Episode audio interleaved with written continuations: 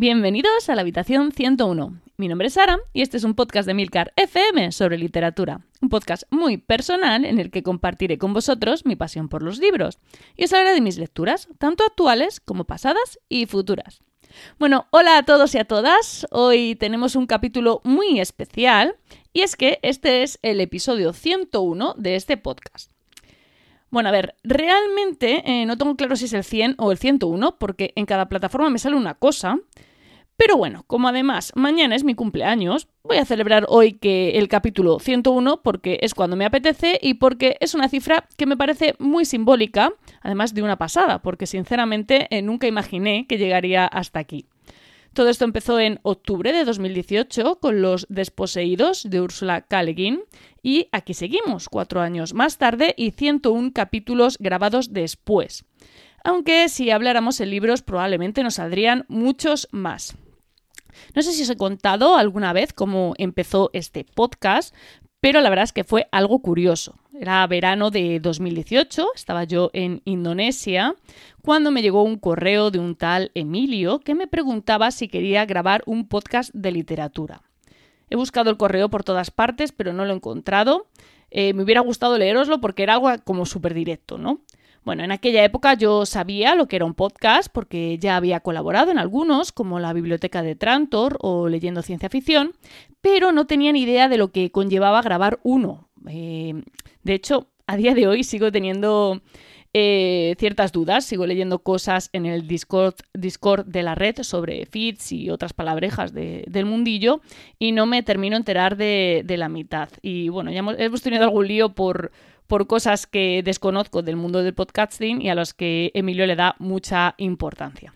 Total, que ahí estaba yo en Sumatra, si mal no recuerdo, con un mail de un señor que no me sonaba de absolutamente nada, eh, que no sabía si era un estafador, un acosador, yo qué sé, ¿no? Yo soy muy desconfiada para estas cosas, así que obviamente le busqué en Twitter y vi que tenía un montón de podcasts, ¿no? Eh, y la verdad es que no entendí muy bien eh, de primeras qué es lo que hacía exactamente, porque tenía como una web, un montón de podcasts de distintas temáticas. No sé, yo en la vida había visto una red de podcasting y de primeras pues no entendía muy bien en qué consistía. De hecho, mi primera impresión fue que quería que yo hiciera como un podcast para que lo grabara él. O sea, eso es un poco lo que yo entendí. Bueno, tened en cuenta que en aquel momento, pues como os he dicho, yo estaba en Indonesia y mi, acceso a Internet era bastante limitado, ¿no? Y bueno, pues podía ver lo que podía ver. Como vi que teníamos varios contactos en común, escribí a un par de ellos para preguntar. Y entonces fue cuando descubrí que al parecer Emilio era como una especie de celebridad en el mundo del podcasting. Y bueno, como lo de hablar de libros siempre me ha gustado, y aún sin tener muy claro cómo se hacía un podcast, cómo se grababa o cómo se editaba, sobre todo, dije que vale.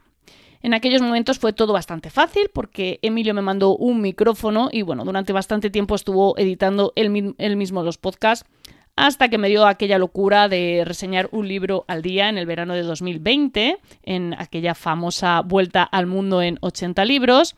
Y bueno, ella me dijo que basta, eh, con bastante razón, y me abandonó a mi suerte. Bueno, tanto, tanto como eso no, pero sí, me dejó un poco ahí a, verlas venir. Total, que aquí estoy. Y la verdad es que, bueno, sé que suena a cliché, pero ni de broma pensaba yo que iba a llegar a tener 101 programas publicados. Porque, aunque soy una persona muy perseverante cuando algo me gusta, no contaba con que el podcast fuera a dar para tanto. He encontrado a, gente estupenda al otro lado del micrófono, oyentes con los que hemos formado una comunidad bastante maja en Telegram, con la que, bueno, en la que hablamos bastante de libros y cosas relacionadas con la literatura, que yo creo que es algo que nos gusta a todos y a todas los que, los que estamos aquí. Y bueno, eh, también a otros y otras podcasters eh, tan apasionadas de los libros como yo y también a podcasters de, otros temas de, la red de Milcar, con podcasts de lo más interesantes, de los que he aprendido un montón, que me han ayudado mucho. Y bueno, ah, también he aprendido a, a, defenderme con Hindenburg y todo el tema de la edición. No es que lo haga muy allá, pero bueno, al menos ya no me da tanto pánico. Y bueno, la verdad es que no recibo una cantidad ingente de comentarios en las plataformas de podcasting. Eh, sí que recibo bastante feedback en redes sociales, sobre todo en Telegram, lo cual me, hace muy feliz. Y la verdad es que esto del podcasting, eh, lo que tiene, lo malo que tiene es que muchas veces eh, sientes que estás hablando sola, que no hay nadie al otro lado escuchando o con interés en lo que tienes que decir. Es algo que se hace de manera altruista, bueno, al menos a mi nivel. Ya sé que hay gente que se gana la vida con esto. Y bueno, yo lo hago personalmente porque me gusta hacerlo. Es agradable saber que alguien aprecia tu trabajo, porque bueno, al final todo esto lleva tiempo, lleva esfuerzo y aunque sea un podcast quincenal de 20 minutos, se pone mucho cariño en, en lo que se graba. Así que quiero aprovechar para agradeceros a todos y a todas que estéis ahí, episodio tras episodio, a los que comentáis, a los que me escribís cuando os ha gustado alguno de los libros que he recomendado, a los que me habláis de los libros que os han gustado para que yo mm, no vea nunca menguar mi lista de pendiente y a los que escucháis en silencio. Sin vosotros no habría habitación 101, así que eso tenedlo claro.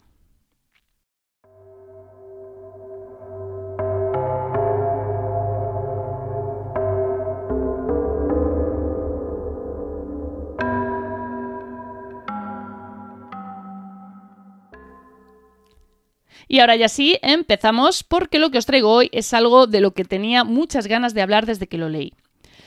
Y es que os vengo a hablar de una novela que os sonará porque ya comenté algo sobre ella en el canal de Telegram y en la newsletter mientras la estaba leyendo, porque Quality Land, que es su título, me cautivó desde el minuto 1. La propuesta de Mark V. Kling me pareció muy divertida, fresca y muy diferente a las distopías que yo suelo leer, sin que esto implique que sea una historia vana o superficial, más bien todo lo contrario. Creo que de algún modo esta novela llegó a mí en el momento en el que necesitaba reírme un poco de todo. Ya sabéis que no falla que en mi cumpleaños os traiga una distopía al podcast, pero este año, estando el tema como está, pues no quería nada demasiado trágico, así que cuando leí Quality, Land, con el que me reí a carcajada limpia, dije, bueno, esta es, ya, ya, tengo, ya tengo candidata. Bueno, Mark V. Klein, su autor, es cómico, además de compositor de canciones y escritor. Y bueno, por lo que he visto, todo lo que tiene publicado tiene ese corte de sátira política con, con toques de humor. Esta historia se publicó originalmente en 2017, pero la verdad es que la podían haber publicado ayer mismo porque es que está de rabiosa actualidad. Yo me atrevería a decir que los temas que toca esta historia se han agravado desde su publicación y de hecho desde que la leí me sorprendo con frecuencia pensando esto es igual que lo que dice tal personaje en Quality Land. Es más, llevo recomendándola mm, con bastante energía semanas porque tengo la sensación de que es una herramienta magnífica para comprender cómo funciona el mundo actual. La novela, como os he dicho, es una distopía. Eh, nos vamos a encontrar con una sociedad tecnológica eh, dominada por grandes corporaciones. Y aunque con otro nombre, claro está, no cuesta mucho reconocer pues, empresas como Facebook, Amazon o incluso Tinder. La acción va a transcurrir en Qualityland, que es un país cuyo nombre es fruto de una campaña de marketing. Personalmente me ha gustado mucho cómo se plantea el surgimiento de Qualityland, porque básicamente es un lavado de cara, ¿no? Una estrategia más comercial que política para deshacerse de un pasado molesto y para calmar a los mercados tras una gran crisis. Y no solo se cambia el nombre del país, claro está, se construye una nueva identidad para el mismo. Se les cambia el nombre a las ciudades e incluso a los habitantes, que pasan de tener por apellido la profesión de su padre o madre, según sean varones o hembras. Y por cierto, en un punto de la historia se revela dónde está ubicado Quality Land y os aseguro que os va a sorprender mucho. La historia va a ser guiada por un personaje principal eh, llamado Peter sin empleo, por lo de los apellidos que os contaba antes, que es un tipo bastante mediocre, con un asistente personal llamado Nadie, apenas cuatro o cinco amigos en Everybody, que es eh, la red esta que os digo que es tipo Facebook, ¿vale? Una relación de pareja bastante insulsa, gestada por Quality Partner, que podéis imaginar qué es, y un empleo precario en un desguace. Peter tiene un nivel 10 en Rate Me donde el nivel más alto es el 100. Eso significa que socialmente Peter es prácticamente un apestado. Y todo parece indicar que la vida de Peter va a permanecer invariable, hasta que un día un drone de The Shop, la mayor plataforma de venta existente, que no nos suena nada, ¿verdad? Bueno, pues entrega un paquete a Peter que contiene un producto que él no desea. Y a partir de ahí, bueno, pues eh, a partir de ese punto empieza la diversión y mi parte preferida de la historia.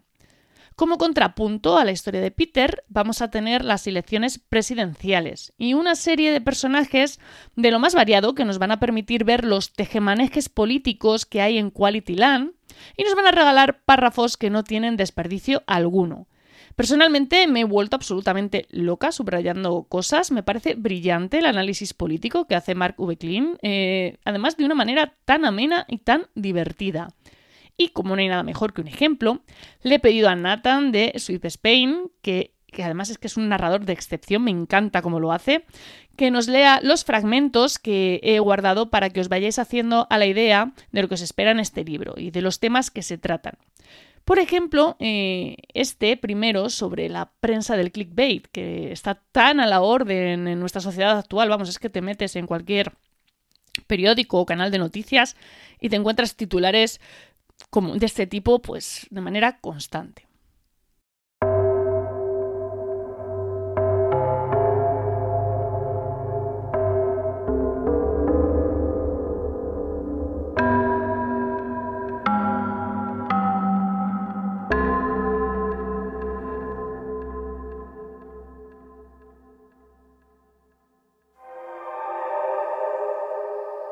Lo único importante es que los lectores hagan clic en el titular y vean los anuncios. No hay titular demasiado trivial ni demasiado estúpido. La estupidez vende.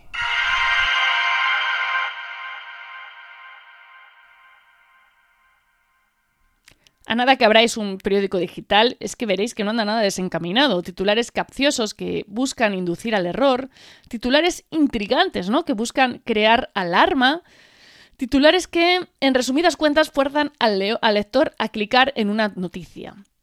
Pero eh, que en esta vorágine de información en la que vivimos solo contribuyen a desinformar aún más a la población.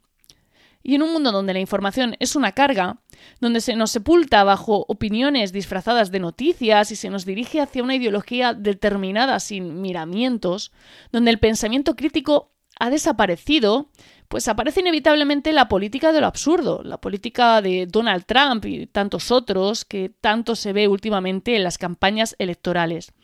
Este discurso me parece absolutamente revelador. Es difícil hablar más claro y expresar más con menos.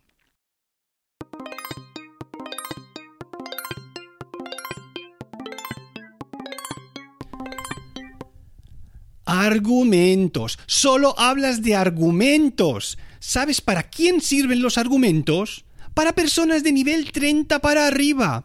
E incluso si pudieras convencerlas a todas, representan apenas el 10% de los electores. Para ganar, un candidato debe apelar a los lectores de una sola cifra, a las masas, a los inútiles, y a esos no se les convence con argumentos. Esos votos solo se consiguen a través de las emociones.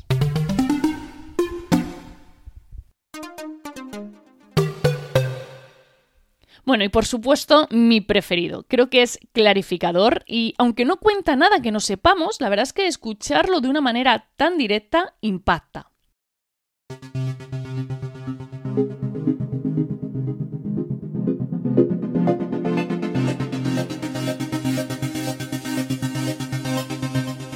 Yo, yo soy un producto. Usted es nuestro cliente. No. Sus clientes son las empresas, las aseguradoras, los partidos políticos y los grupos de presión a los que prácticamente regalan mi atención y mis datos. Yo no soy su cliente, sino el producto que venden y con el que amasan sus fortunas. Si por lo menos pudiera ser su cliente, la situación no sería tan dramática. Ha llegado el momento de que admitan que su obsesión por aumentar los ingresos por publicidad hace tiempo que ha envenenado la totalidad de Internet. Su idea de lo que es gratis nos sale a todos carísima.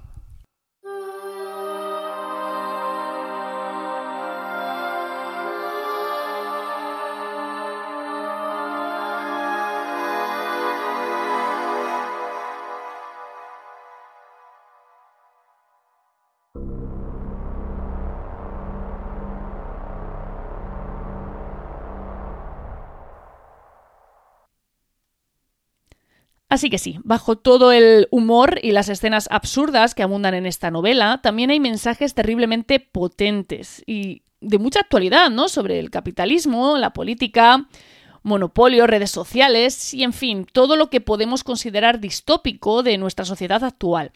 Quality Land pone a nuestra sociedad frente al espejo y os aseguro que os vais a ver eh, reflejados y os va a preocupar bastante. y os vais a sentir retratados en más de una situación.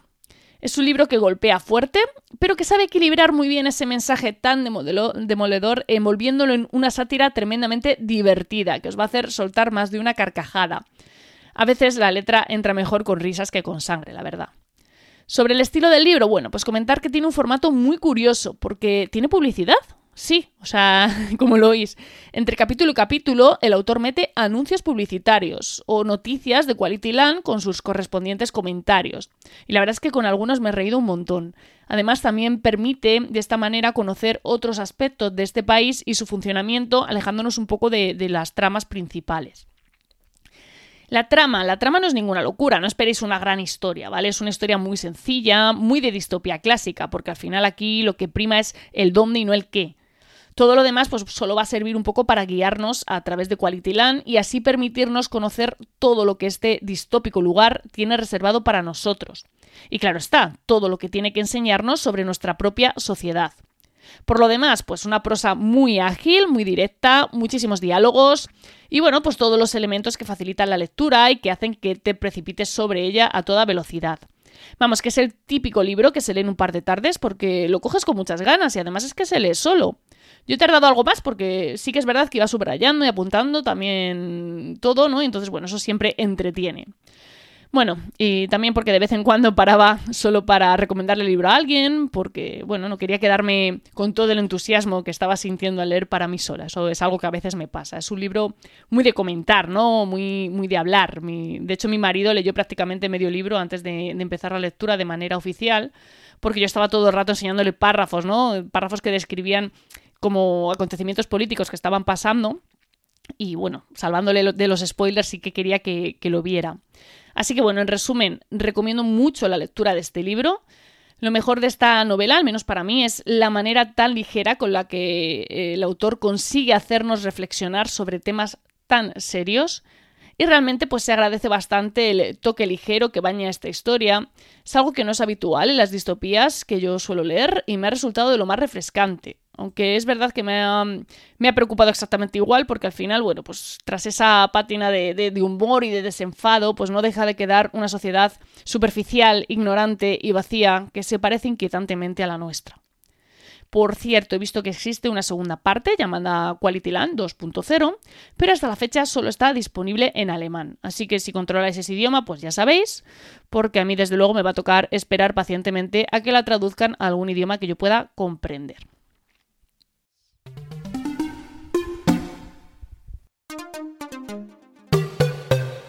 Y esto ha sido todo por hoy.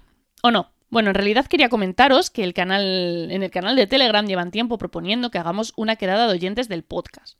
Pero bueno, ya sabéis, pandemias y otras cosas. Como yo estoy en Madrid y según me dice Spreaker, la mayoría de vosotros también, la idea sería hacerla en la capital, con motivo de la Feria del Libro, para aprovechar pues un poco el buen, el tiempo, que hay libros cerca, que yo creo que es algo que nos, nos gusta a todos bastante. Así que he pensado en el sábado 28 de mayo para día eh, de la quedada, para que luego digáis que no os aviso con tiempo. Los detalles, pues bueno, los iremos ultimando en el canal de Telegram y cuando estén más concretados, pues ya los anunciaré en el podcast. Y ahora sí que sí, me despido. Muchísimas gracias por el tiempo que habéis dedicado a escucharme. Espero que os haya gustado este capítulo de aniversario precumpleaños de hoy. La semana que viene vais a tener una publicación especial en el podcast, un evento sorpresa que ya, ya veréis. Y bueno, como siempre, tenéis los medios de contacto y toda la información y enlaces de este capítulo en emilcar.cm barra habitación 101. Y si os apetece charlar un rato sobre libros, pues os espero en nuestro canal de Telegram t.me barra habitación 101. Leed mucho y recordad, nos encontraremos en el lugar donde no hay oscuridad.